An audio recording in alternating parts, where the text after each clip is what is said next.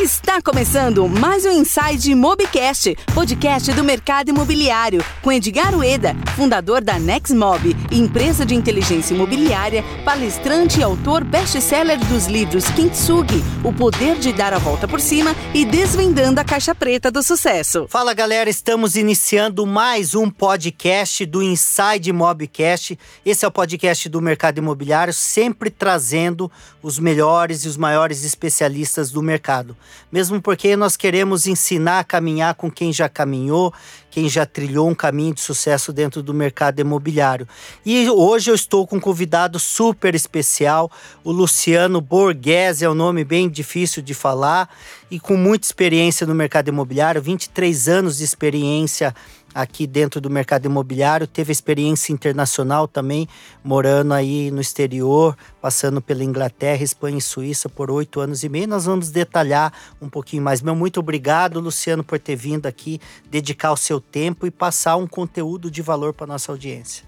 Obrigado, Edgar. É um prazer estar aqui com vocês e poder compartilhar um pouco aí do, da minha trajetória e experiência e agregar aí um conteúdo para os seus ouvintes aqui. Show de bola, Luciano. Eu quero começar falando, você está 23 anos no mercado imobiliário. Claro que eu quero que você fale um overview aqui, porque a gente tem conteúdo para entregar e uma hora passa rápido. 23 anos de mercado imobiliário. Qual foram os principais momentos que você vivenciou e que você nota a diferença de hoje? O mercado está mais maduro, está mais preparado, embora também teve a, a, a, o aquecimento depois da crise. O que, que você, qual que é o overview que você dá aqui desses 23 anos? Na realidade, assim, desde a origem da minha atuação no mercado imobiliário, a gente tem uma influência muito forte do plano real. Foi quando tudo mudou onde para melhor. melhor, onde a população ganhou capacidade de compra e o, havia uma perspectiva de maior estabilidade, portanto o mercado imobiliário poderia fazer planos a médio e longo prazo. Isso mudou o contexto da indústria imobiliária porque permitiu que as pessoas planejassem ou prevessem assim, alguns movimentos mais agressivos. E isso começou a gerar empreendimentos de maior porte ou maior escala. E daí a gente pode falar de bairros planejados ou grandes condomínios, etc. Porque isso realmente demanda uma previsibilidade econômica, previsibilidade de juros ou condições, a disponibilidade de financiamento e assim por diante. Então isso foi assim o grande momento e de lá para cá a gente vê que mais e mais empresas estão entrando, vamos dizer, querendo fazer empreendimentos mais sofisticados, mais complexos, pela simples razão de que a matéria-prima para o mercado imobiliário, que é o terreno, é um produto escasso. Então, quando você vai fazer principalmente grandes empreendimentos, grandes loteamentos ou bairros, etc., você consegue prever, criar um land bank futuro previsível para você e não deixar a tua organização estressada em a todo ano conseguir adquirir 10 ou 20 ou 30 propriedades para conseguir manter teu fluxo de empreendimentos indo. Então essa foi a grande mudança lá atrás. De lá para cá o que a gente vê é um, um contínua sofisticação do mercado, várias instituições entrando nesse mercado até para ajudar como apoio, é, entre elas a DIT, Secov, é, o seu próprio site, etc., a tua rede as aí de contatos, as né? entidades todas Sim. entrando, dando apoio nessa, nessa linha. Então a gente vem sim vendo uma gradual sofisticação do mercado e mais e mais gente tentando entender o que é isso ou trazendo os aprendizados desses empreendimentos mais complexos para suas realidades locais, o que eu acho que é a grande mudança nos últimos cinco anos até em função da crise. Até eu como profissional que estava muito focado em grandes empreendimentos para grandes empreendedores, tive que me redesenhar, me adequar ao mercado e, na realidade, a grande sacada foi assim: o mercado imobiliário, o grande volume são loteamentos que acontecem de maneira desestruturada e sem sofisticar o Brasil afora. Então a questão assim é como trazer melhor qualificação para esses empreendimentos e como ajudar esses empreendedores, que esse é o grande volume de mercado e que está desabastecido de conteúdo, enquanto que focar também nos grandes empreendimentos, que é a minoria, a ponta do iceberg, mas é a ponta, vamos dizer, mais gostosa de trabalhar. Todo mundo quer navegar no lado que é bom, né? Mas Exato. você falou uma coisa muito interessante, que é a grande pancada, o grande impacto, seja ele físico, financeiro, emocional, o grande impacto faz a gente refletir, sair da zona de conforto, faz a gente mudar, inovar, Exatamente. e isso é importante, né? A gente, no, a gente se pega o tempo todo talvez estagnado em alguns momentos, talvez muito é como que fala, é confortável naquele ambiente, seja de sucesso ou de fracasso. Embora é muito interessante, eu estava conversando aqui com, com uma outra entrevistada e nós estávamos falando exatamente isso, porque tem muita gente que tá ruim e tá na zona de conforto. Tem gente que tá bom, tá na zona de conforto e tá criando, tá definhando o seu mercado e deixando de existir. Como você citou alguns nomes, e lá atrás a gente tinha essas empresas que eram grandes impérios e hoje algumas estão em RJ, concordata, é, quebradas e, e novas, aquelas empresas pequenas que não estavam no mapa né, do, do, do, crescimento econômico imobiliário e hoje estão dominando aí alguns mercados. Né? Uhum. É, eu queria te fazer uma pergunta muito especial. Como você teve essa experiência no exterior, e eu também, eu morei nove anos e meio no exterior, eu morei no Japão, e você morou na Inglaterra, Espanha, Suíça, e você também trabalhou dentro do mercado imobiliário, estudou lá. Qual que é a grande diferença? Vamos pelo viés positivo, para a gente gerar aprendizado. O que, que você aprendeu lá fora que a gente pode utilizar aqui? Na realidade, o que a gente fala hoje muito em dia da questão de qualificação de ambiência urbana, eu já fazia isso até lá atrás na Inglaterra, há 30 anos atrás. E hoje está fazendo, aqui, tá agora. fazendo aqui. Mas lá por uma questão porque o mercado é completamente diferente. Falando agora especificamente da Inglaterra, você tem lá é diferente daqui que você tem um terreno, uma gleba que já tem um zoneamento definido e um uso garantido, com aproveitamento e assim por diante. Aqui definido. tem nas grandes cidades. É, né? nas grandes cidades, as menores um pouco menos, mas existe, assim, a regra geral é para ter, pelo menos. Alguma pode não ter, mas a regra geral é para ter, a legislação está toda organizada para te propiciar isso ou isso existir. Na Inglaterra você tem a propriedade, mas você não tem o direito de construir. Ou o que construir? Daí você tem que apresentar um estudo, existe um mercado todo para você ter. A gleba, pega a gleba bruta, faz um estudo de ocupação para justificar um uso para aquela área, e daí você é aprovado o uso daquela área. Daí isso cria um outro mercado no mercado imobiliário lá, que é a gleba com direito de uso em cima de um projeto pré-aprovado que pode ser mudado completamente, desde que preservado algumas variáveis e, e, e abre-se espaço para fazer algumas variáveis.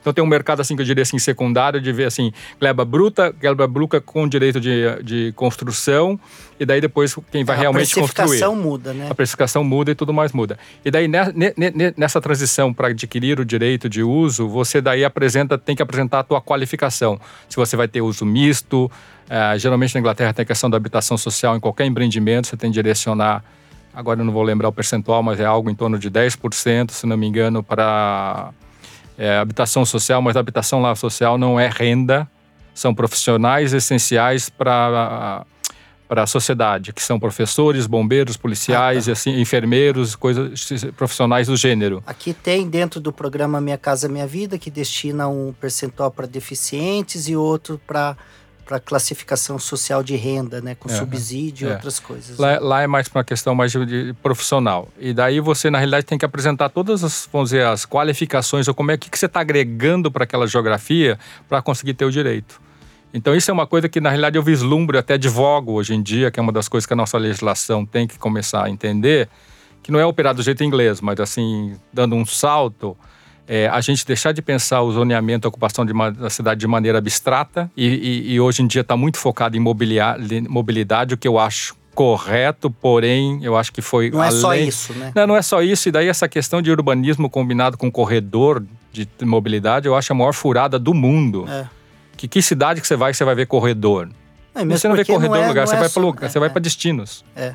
Você vai para destino. Então, então, assim, está faltando a nossa legislação brasileira, a gente amadurecer e sair de um zoneamento abstrato que pega uma área enorme e define um produto, um, um zoneamento, que hoje em dia ainda é misto, que é positivo, que te dá uma certa flexibilidade, mas ele não te está ele não tá te permitindo assim um, em parte dessa gleba criar uma centralidade com uma quem sabe alguma flexibilização de regras que você consiga fazer um ambiente mais especial Hoje em dia, eu acho que quem trabalha na área de urbanismo ou de grandes empreendimentos no Brasil quer fazer ambiência qualificada, ele tem que fazer milagre, porque as variáveis de legislação, o que ele tem que, que, que se submeter, tudo sanitiza espaço, ele não, não permite qualificar espaço, ele sanitiza, ele te proíbe, tudo proíbe, proíbe, proíbe, proíbe.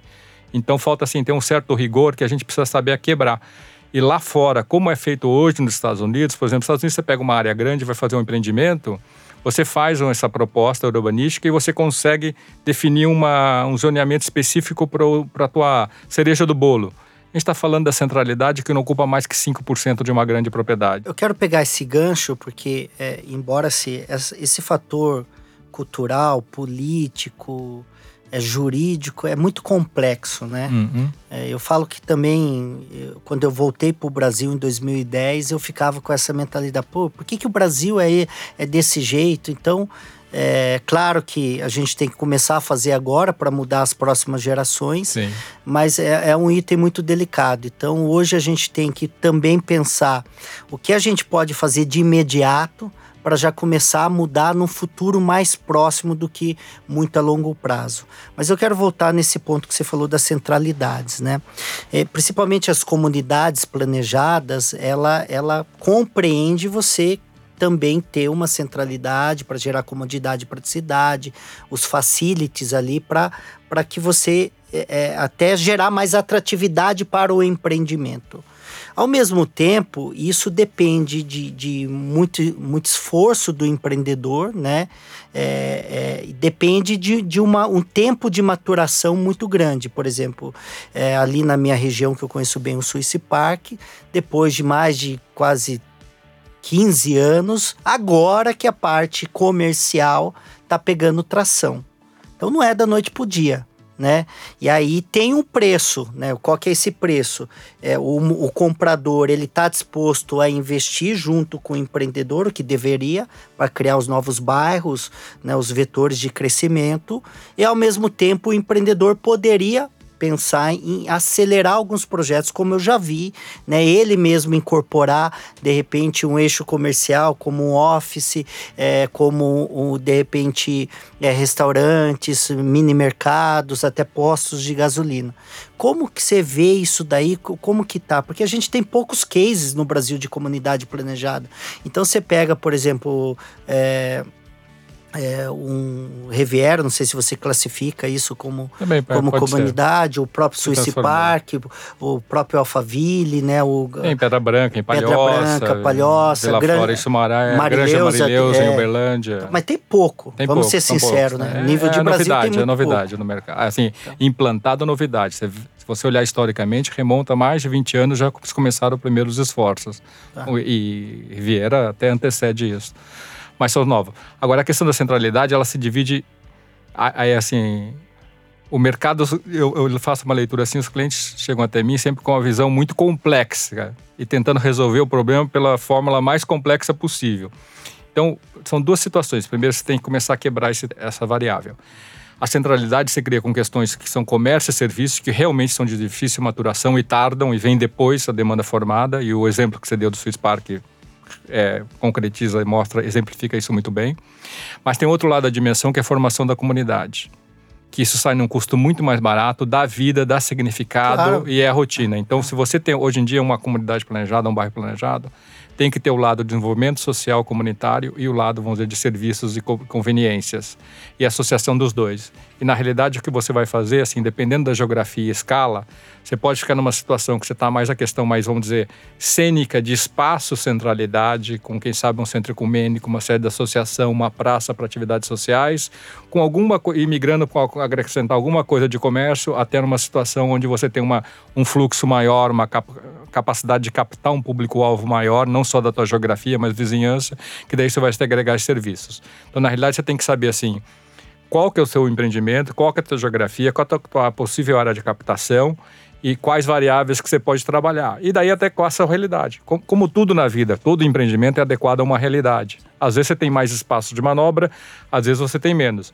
O que não dá é para brigar com o mercado e tentar forçar uma variável, uma equação de barra comunidade, conveniência e serviços numa geografia que não está com aquela aptidão.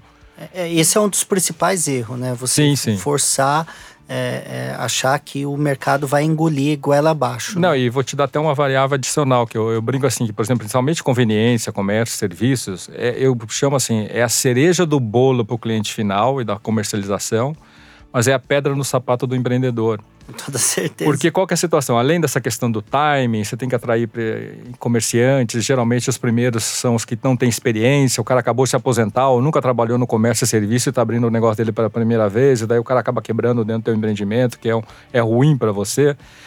É, você tem a situação que uma vez que você formou uma demanda na tua geografia, alguém morro acima no fluxo, que está pegando geografias de uma área de captação muito maior, vai criar um empreendimento, vai identificar essa demanda, pode, vai criar. Pode beneficiar. Pode não, ser beneficiado. Não, pode ser beneficiado. Não, o que acontece geralmente é isso. Você pega, vai, essa pessoa vai abrir um empreendimento morro acima no fluxo, num porte muito maior que o seu, com maior número de itens e com preço mais competitivo. Então, comércio.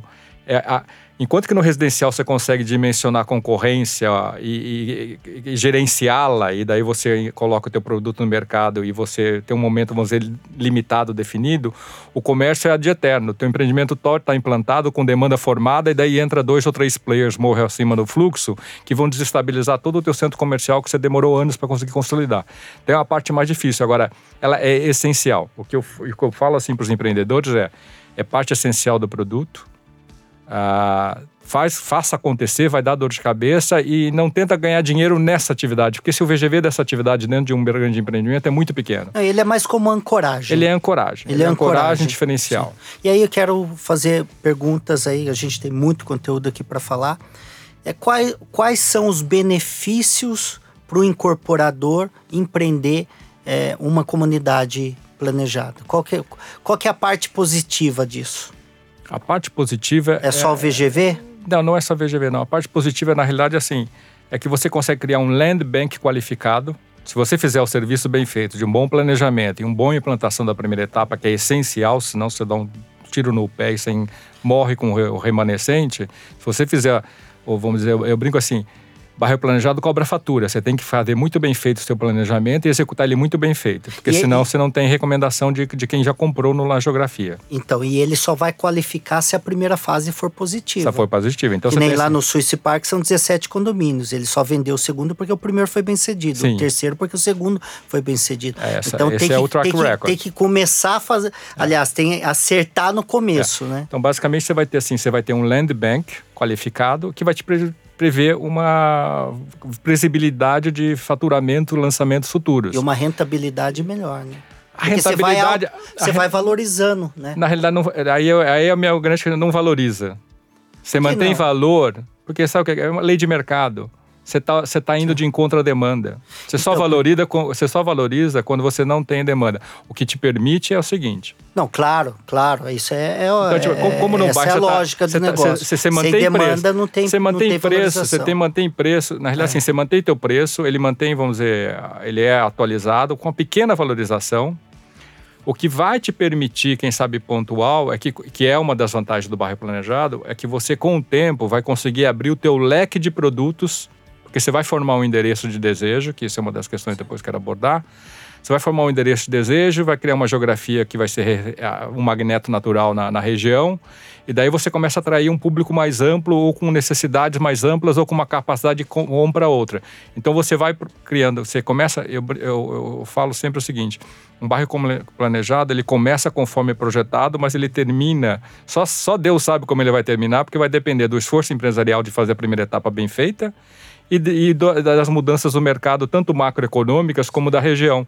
E, você, e o empreendedor sendo, vamos dizer, Mas é atento é... de, de pegar as oportunidades que vão surgir, porque é. surgem oportunidades. Mas isso é todo o negócio, né? Se você pegar a história do Uber, ele não começou como Uber, o Airbnb não começou como Sim. Airbnb, ele foi se transformando na medida que ele foi operando, né? Uhum. É, os, empre... os grandes empreendimentos também, né, tem essa possibilidade, porque ele vai aprendendo com as fases anteriores e ele vai ajustando, né? Aí daí você comentou uma coisa muito, me lembrei outra coisa, esse teu comentário, eu lembrei de outra coisa muito importante importante e, a, a, e que eu acho assim fundamental questão do empreendedor, o empreendedor o benefício é o menor risco da operação.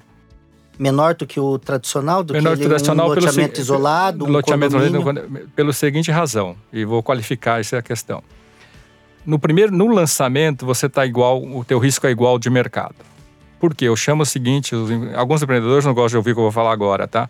Mas eu falo assim: qualquer previsão de algum lançamento, definição de mix, é uma adivinhação qualificada. Que você pode usar a tua expertise dos teus é. parceiros de pesquisa de mercado. Mas você é pode minimizar é. o pacto. Você pode minimizar, mas é uma, é uma adivinhação qualificada. Você só sabe se deu certo quando você coloca mercado e o mercado vai te dizer: Sim. acertou no produto, acertou Sim. no preço, acertou no mix Sim. e assim por diante. Então, qual que é a situação?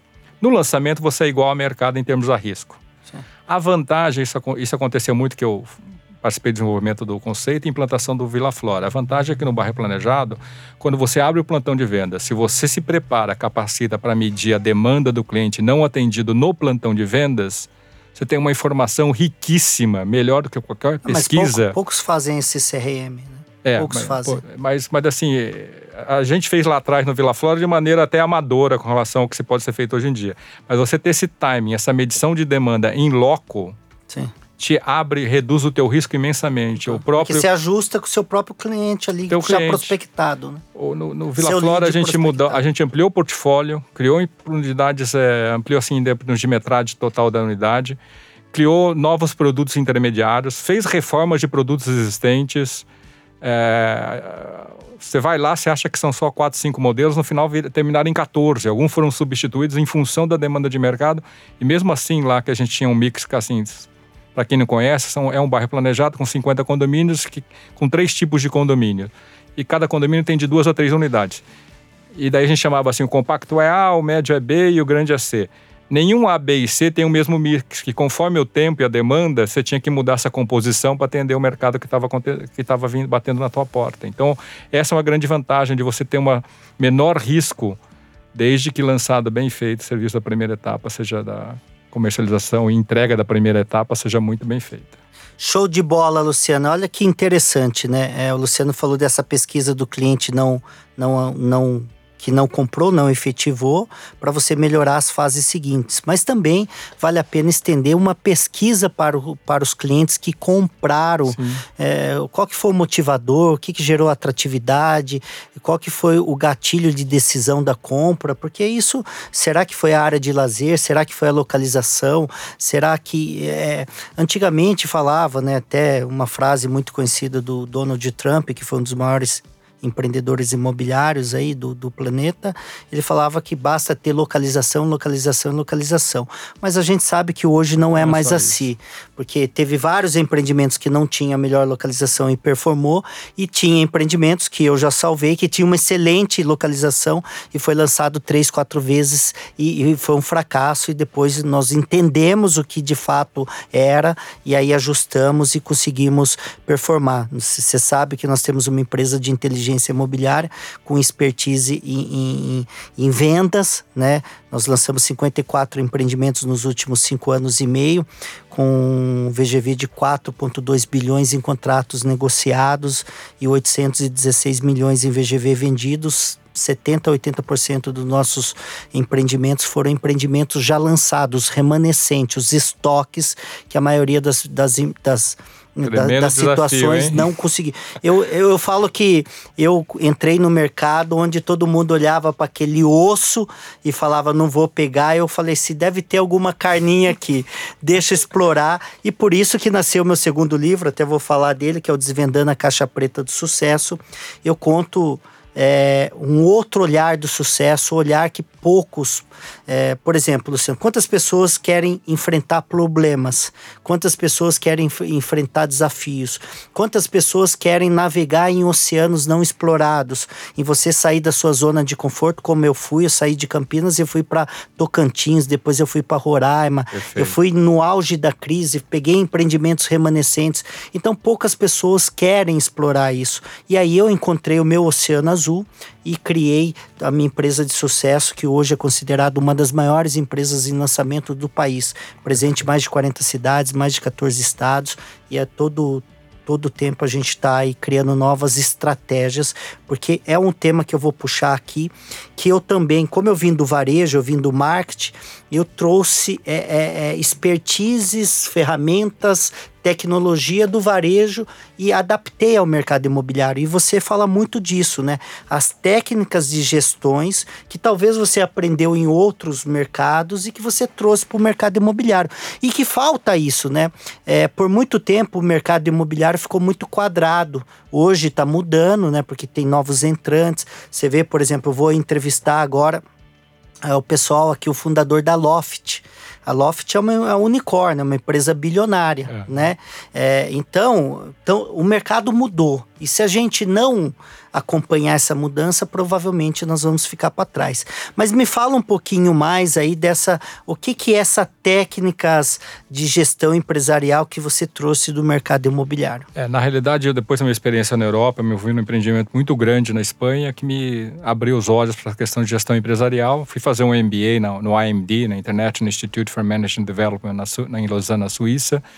E daí retornei para o Brasil e trabalhei na consultoria de gestão empresarial, que era a Gemini Consulting, onde você entra nas grandes empresas do mercado justamente para entender assim o, o que, que como é que essa empresa pode se tornar mais competitiva, são questões de adaptação ao mercado, adaptação interna, reorganização, capacitação.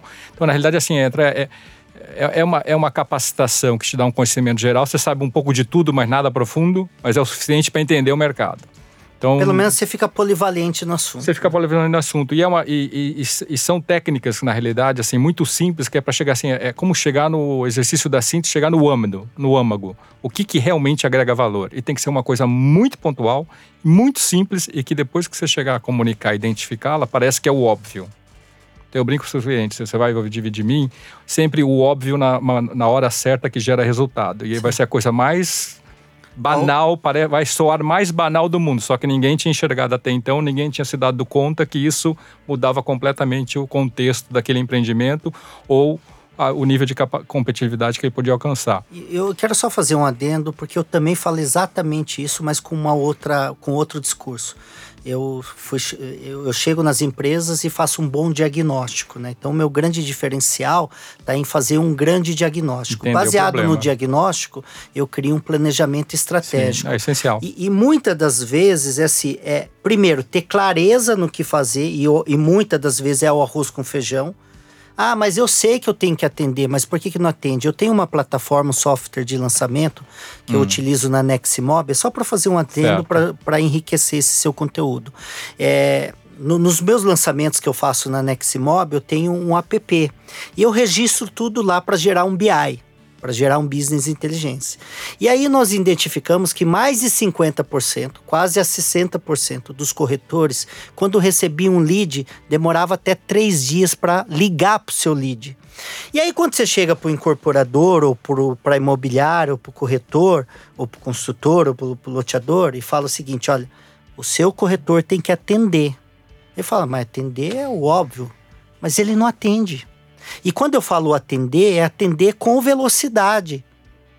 Porque veja bem, é, será que é só eu que estou ofertando para aquele cliente? Sim. Será que não tem o, o, nosso concorrente, tá concorrente. não está ofertando também? A gente sabe que vendas também é emocional, além dela ser racional. E ela uhum. tem uma característica de ser mais emocional.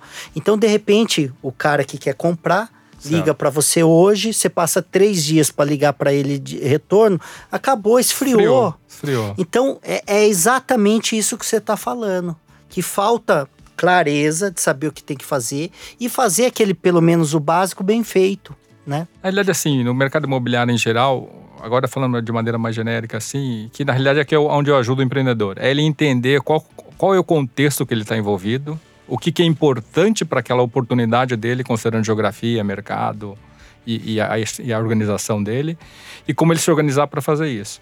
O que, que acontece? O pessoal geralmente vai para a solução mais fácil e rápida.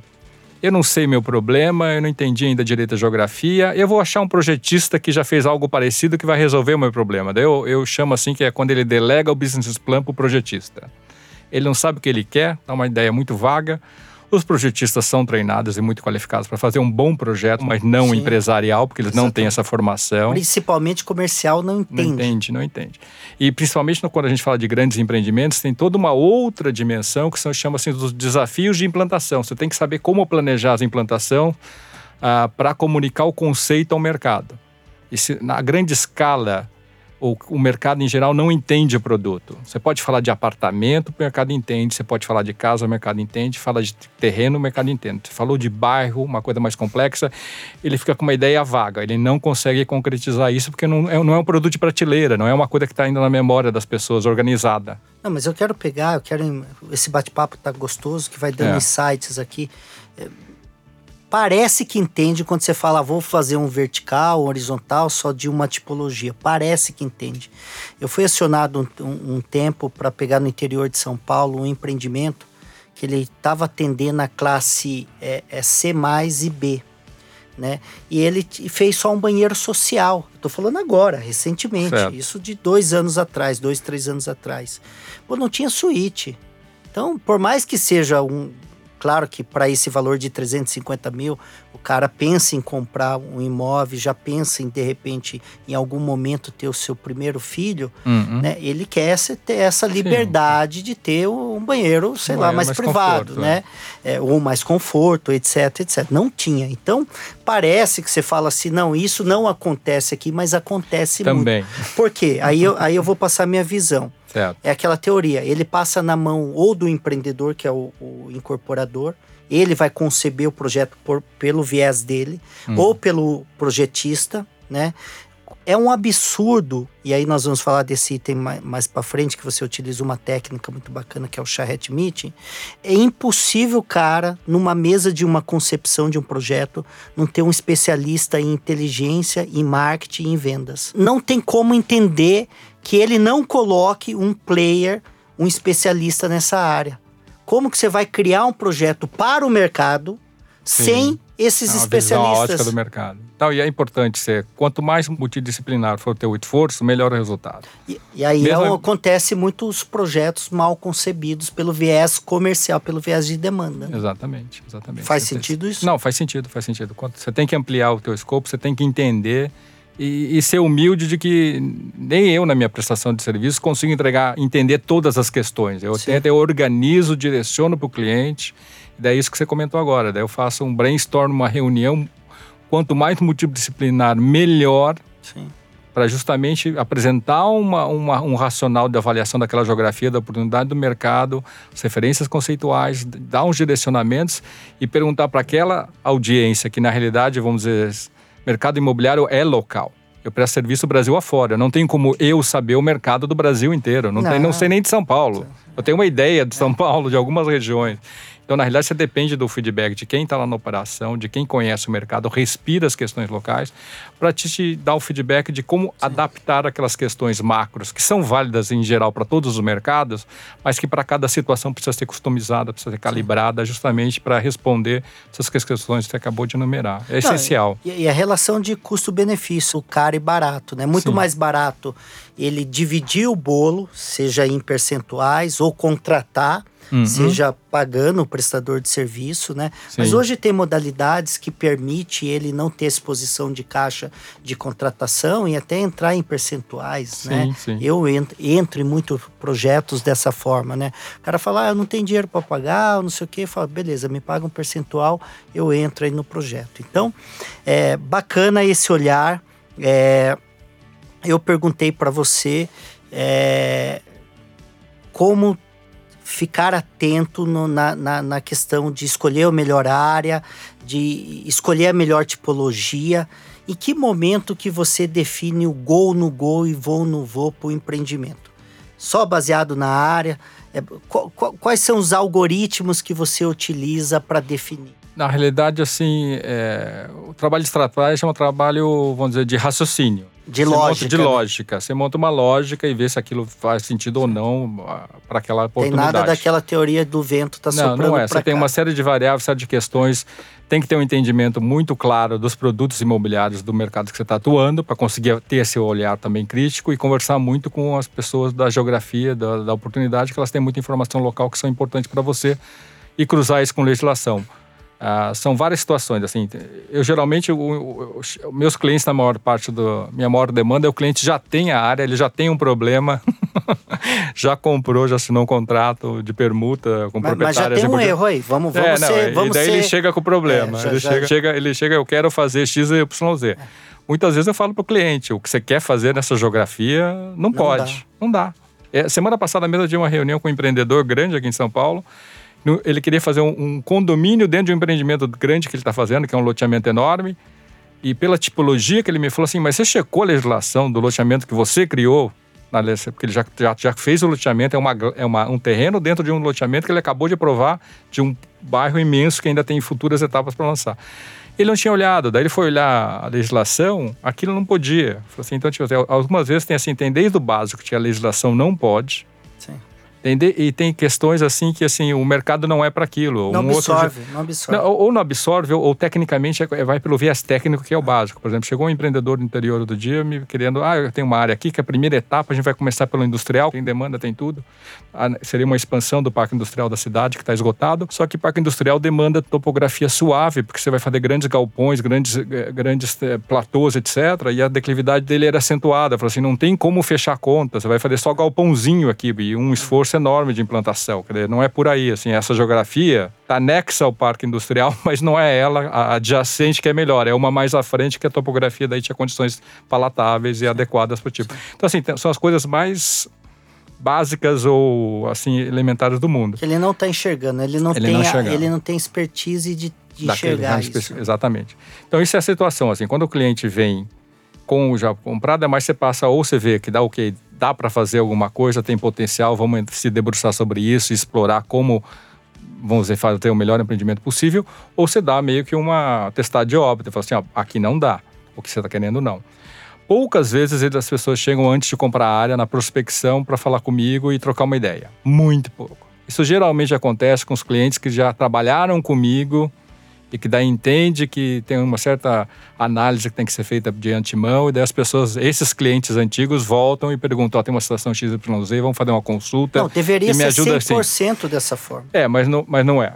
Sim. O mercado não é. O pessoal faz geralmente quando tropeça. É, e muitas vezes a pessoa chega com uma orientação com um produto XYZ, mas você consegue ver uma saída. Você, ah, não é isso exatamente que você quer fazer, mas a gente consegue mudar a composição de produto, ou o lado, começa pelo outro lado, que tem mais liquidez, etc. Você consegue, vamos dizer, salvar aquela oportunidade dele, mas é com uma outra abordagem, com outro produto, com uma outra sequenciamento de etapas.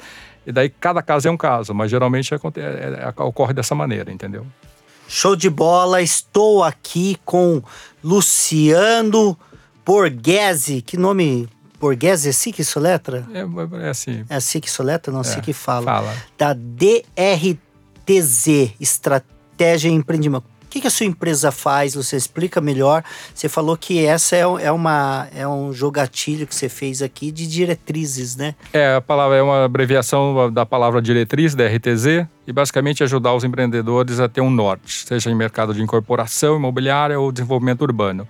E o que a DRTZ faz, na realidade, é ajudar o empreendedor a entender o que, que ele precisa fazer para ter maior competitividade na, naquele empreendimento dele, naquele esforço empresarial. Ajuda ele a entender, antes de desenvolver os projetos, a- o que, o que, que qual é o âmbito, o que, que tem que ser realmente endereçado por aquele projeto, aquele empreendimento, para conseguir uma maior liquidez e maior competitividade e apontar algumas referências conceituais, estratégicas e até alguns direcionadores de que eu chamo de direcionadores para desenvolvimento de projeto, para ele conseguir já começar o projeto assim criar um briefing que eu chamo assim um briefing mais aprofundado, mais com entendimento do business, dos desafios de implantação e como é que des- se os possíveis desdobramentos desse empreendimento no tempo. E daí com isso tem um, um, vamos dizer um briefing, um entendimento mais profundo do projeto, do empreendimento, da oportunidade empresarial. Isso vira briefing de projeto. Com esse viés ele consegue acompanhar, avaliar melhor se as respostas do time de projeto estão alinhadas ou não com as questões estratégicas do negócio. E daí, com isso, ele vai acabar tendo um melhor resultado e evitar de cair em armadilhas de projetos lindos, maravilhosos, mas que são extremamente complexos de implantar, é, desequilibra o teu fluxo de caixa, não comunica o diferencial para o cliente no timing correto, que é o mais breve possível, com o menor fluxo de caixa possível, e assim por diante. Então, basicamente, é isso Show que a bola. DRTZ faz. E nós nos encontramos nas redes sociais. Então, olha, Sim. se você não tem ainda, vai lá, cria a sua rede social. Se você não está trabalhando ela, você está deixando dinheiro na mesa, porque as redes sociais hoje é uma vitrine, gera muita visibilidade, exposição e se você souber usar, muitos negócios. Como que as pessoas te acham nas redes sociais? Você está lá como? Com então, como consultor de estratégia de produto imobiliário. Não, mas o nome é como empresa ou como pessoa mesmo, física? Eu tenho como nos dois. Eu tenho nos como dois? DRTZ e tenho tá. também como drtz.com.br e tenho como pessoa física Luciano Borghese, LinkedIn e coisas então, similares. Então, tanto faz as pessoas procurarem Sim. lá. Soletra o seu nome aí, porque as pessoas só estão ouvindo aqui. Bom, é Luciano Borghese. Borghese é B-O-R-G-H-E-S-I, filho. Show de bola, galera. Segue o Luciano nas redes sociais. É um cara extraordinário que você viu com conteúdo técnico, uma visão de negócios fora da curva. E segue esse podcast, que é o Inside Mobcast. E se esse podcast está fazendo sentido para você, eu quero te fazer um pedido. Compartilhe para pelo menos cinco pessoas. Vamos fazer desse projeto uma corrente do bem. Vamos profissionalizar o mercado, propagar e desmitificar, como que é? Desmistificar. É, essa questão de que coisas técnicas, mercado imobiliário, nós temos que estar o tempo todo aprendendo, em constante aprendizado. Você viu que agora deu uma travada aqui. E detalhe, galera, se você quer participar de um evento, que é um evento, um dos maiores eventos de inteligência imobiliária do país, chama Inside Mob, que é um evento que acontece em várias partes do país, mas o grande evento acontece em Campinas nos dias 2 e 3 de setembro. Nós vamos levar mais de 20 palestrantes esse ano lá. São dois dias inteiros, quase 24 horas de conteúdo. Tem uma atração especial. E no evento você motiva, no evento você se inspira, no evento você é provocado por mudanças, no evento você gera network. Eu gerei muitos contatos através dos eventos eventos. No evento você aprende com quem caminhou, com quem chegou, com quem já tem o um conhecimento validado, a um custo muito barato mesmo, muito barato. Se você for dividir por dia, eu posso te garantir que é menos um custo de um café, café de padaria, aquele pingado de padaria. Então não tem mais desculpa, Luciano, para as pessoas investir em conhecimento. Eu gosto de fazer uma analogia que as pessoas acham caro investir, por exemplo, 40, 50 reais num livro aí ela, ela não, não opta, não toma essa decisão, e aí vai pro bar, vai beber uma cervejinha, o que não tem nada de errado, né? Uhum. Mas tomam decisões equivocadas, né? E, é, não deixa de participar de um evento e vai lá no final de semana e sempre no churrasquinho, jantando fora, almoçando fora.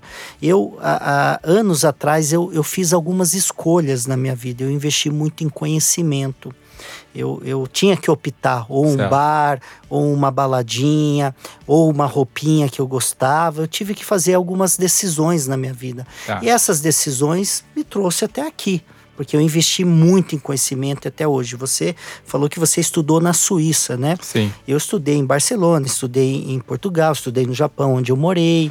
É, todo o tempo todo investindo em conhecimentos e conhecimentos caros. Eu já cheguei a pagar curso 80 mil reais, né? Tem gente que fica achando ruim pagar 200 reais no evento. Cada um toma é, fazem as suas escolhas e nas suas escolhas traçam seus caminhos. Luciano, eu queria fazer uma outra pergunta aqui para você, Sim. que é uma pergunta muito interessante. Condomínio. É, condomínio, loteamento, bairro planejado, mas vamos falar de condomínio que agora surgiu uma nova lei, né, que facilitou bastante. Condomínio misto, quanto que eu devo inserir é, é, essa diversificação. E quando se fala misto, você está falando só no residencial comercial ou você fala também nos tamanhos dos, dos lotes? Na, na realidade, assim, é, a gente está falando de dois assuntos, né? A lei nova é com relação à, à lei de condomínio de lotes, que foi Sim. promulgada já faz algum tempo, já um ano 2007, e meio, dois. Né? Mais ou menos. Final Só que ela está sendo ainda regulamentada. Cada estado tem regulamentado níveis estaduais e depois nos municípios. Então, é algo que as entidades estão trabalhando ah, para essa regulamentação. Mas eu, no momento, posso estar desatualizado, desconheço quem ainda já está conseguindo operar essa lei. É, mas vai acontecer. Sim. E digo até que no curto prazo, que está todo mundo trabalhando para fazer isso Sim. acontecer.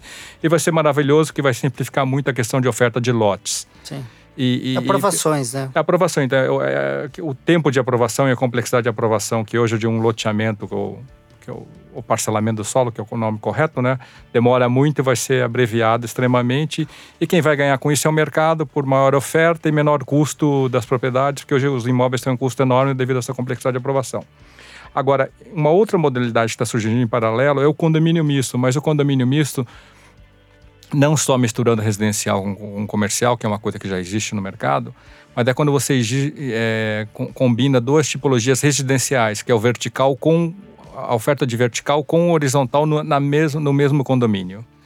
Para a maior parte, isso pode parecer a coisa mais óbvia do mundo, mas para a maior é parte já, dos empresários. Já, já existe, né? Mas já existe, mas para os empresários de incorporação isso parece uma heresia. Como eu vou misturar dois públicos diferentes? São é. equações diferentes? Assim, sim, mas é, é, aí que gera o diferencial. Por quê? No próprio Swiss Park já saiu três verticais. Mas é que ele é, ele é separado do residencial, ele é vizinho A, divisa de muro. É, é uma rua, 100 metros.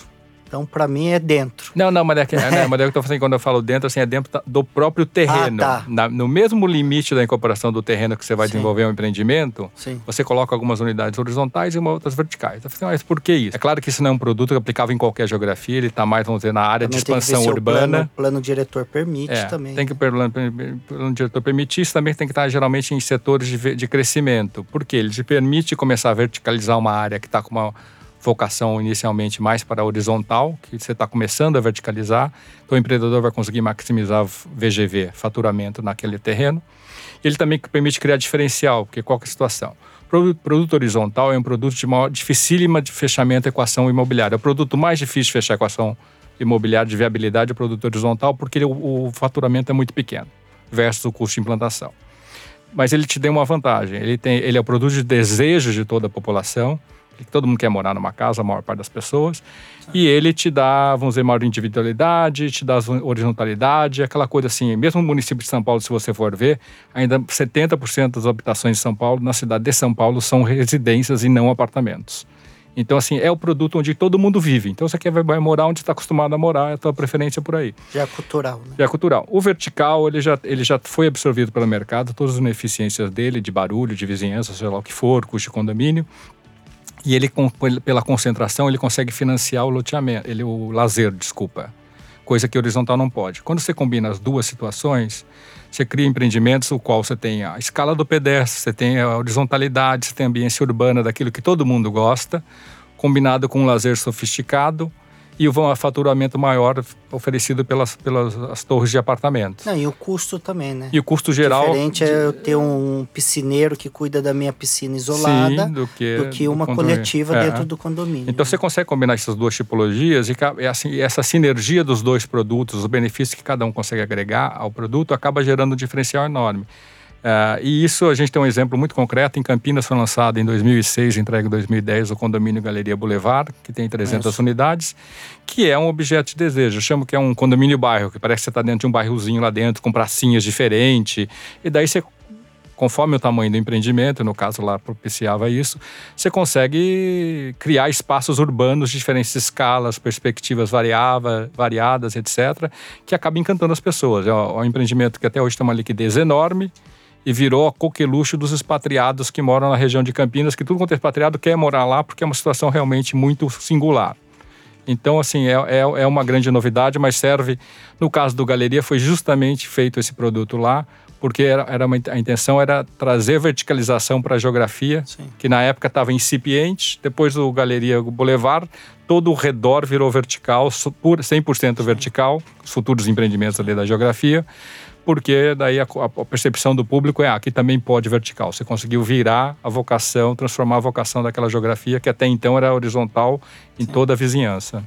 É, ele está bem localizado, né? Está na Dom Pedro ali, próximo do é, shopping próximo, também, do shopping, shopping é. galeria. É, Luciano, vamos, é, estamos aí quase na reta final, mas temos ainda conteúdo aqui.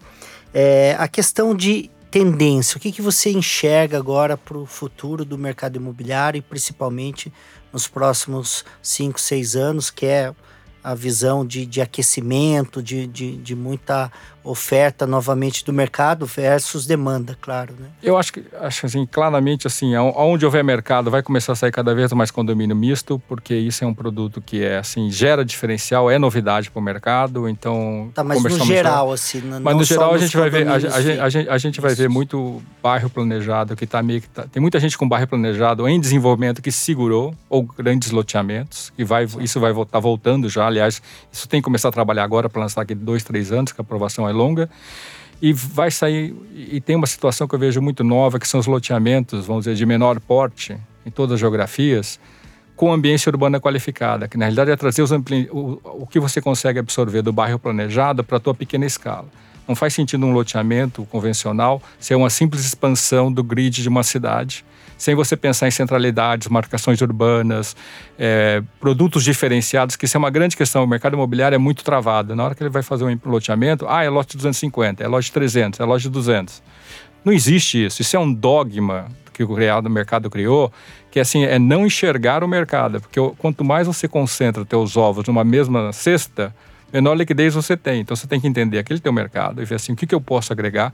Claro que isso exige um, uma inteligência na organização e distribuição desse produto no loteamento, Sim. não é aleatório, e você vai ter um resultado. Então a questão é assim, mercado imobiliário vale sempre regra, é e, e, que bairro planejado faz isso, loteamentos agora que estão começando a fazer, é justamente segmentar as oportunidades identificar vários públicos-alvos para aumentar a tua liquidez a tua menor exposição, e diminuir a tua exposição a risco. Então, eu acho que essa ótica de diminuir exposição ao risco, aumentar a liquidez e segmentar mercado, seja lá qual for o produto, é, vai estar tá cada vez mais em voga. É mais um conceito aplicado a todos os empreendimentos do que simplesmente uma tipologia, entendeu? Show de bola! Que bate-papo rico, gostoso. Galera, este foi um podcast que nós falamos sobre estratégia, planejamento, gestão, sobre técnicas de grandes empreendimentos, principalmente as comunidades planejadas. Falamos sobre também a mentalidade do empreendedor.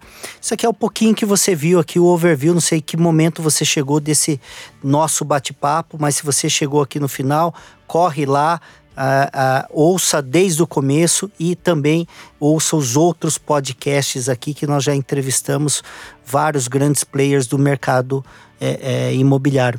Luciano, eu queria que você deixasse aqui é, suas palavras finais. Quero agradecer imensamente a sua disponibilidade. Você é um cara genial, solícito e com conteúdo fora da curva. Quero aqui agradecer e espero que tenhamos outras oportunidades igual essa, né? Bom, foi um prazer enorme, Edgar, você convidar e ter essa oportunidade de conversar aqui, falar um pouquinho da experiência e visão de mercado. Ah, acho fantástica essa iniciativa da Imóvel Web e, e que vocês, assim, desejam o maior futuro. Eu acho que é, é como você falou, assim, você tem que estar na mídia, você tem que estar nas redes sociais. Tem que aparecer, né? Tem que aparecer. Quem não é visto não é lembrado, Exatamente, né? Exatamente, tem que divulgar. Eu acho que vocês fazem um trabalho fantástico, maravilhoso e eu estou muito feliz de poder contribuir um pouco e votos aí de contínuo sucesso para vocês, que eu acho que estão na, no trilho certo. Show de bola, vamos ter outras oportunidades igual essa. Esse aqui foi um podcast do mercado imobiliário Inside Mobcast e eu quero te ver em um dos nossos eventos. Acesse aqui insidemob.com.br. Me segue nas redes redes sociais Edgar Ueda Oficial. E se você quer participar de um grupo exclusivo que gera o conteúdo diariamente, corre lá na minha página no Instagram. Na bio tem um link do Telegram. E esse Telegram você vai acessar ele você vai cair dentro de um grupo que eu gero conteúdos diariamente sobre o mercado imobiliário. Galera, beijo no coração e até a próxima, Luciano. Muito obrigado. Muito obrigado.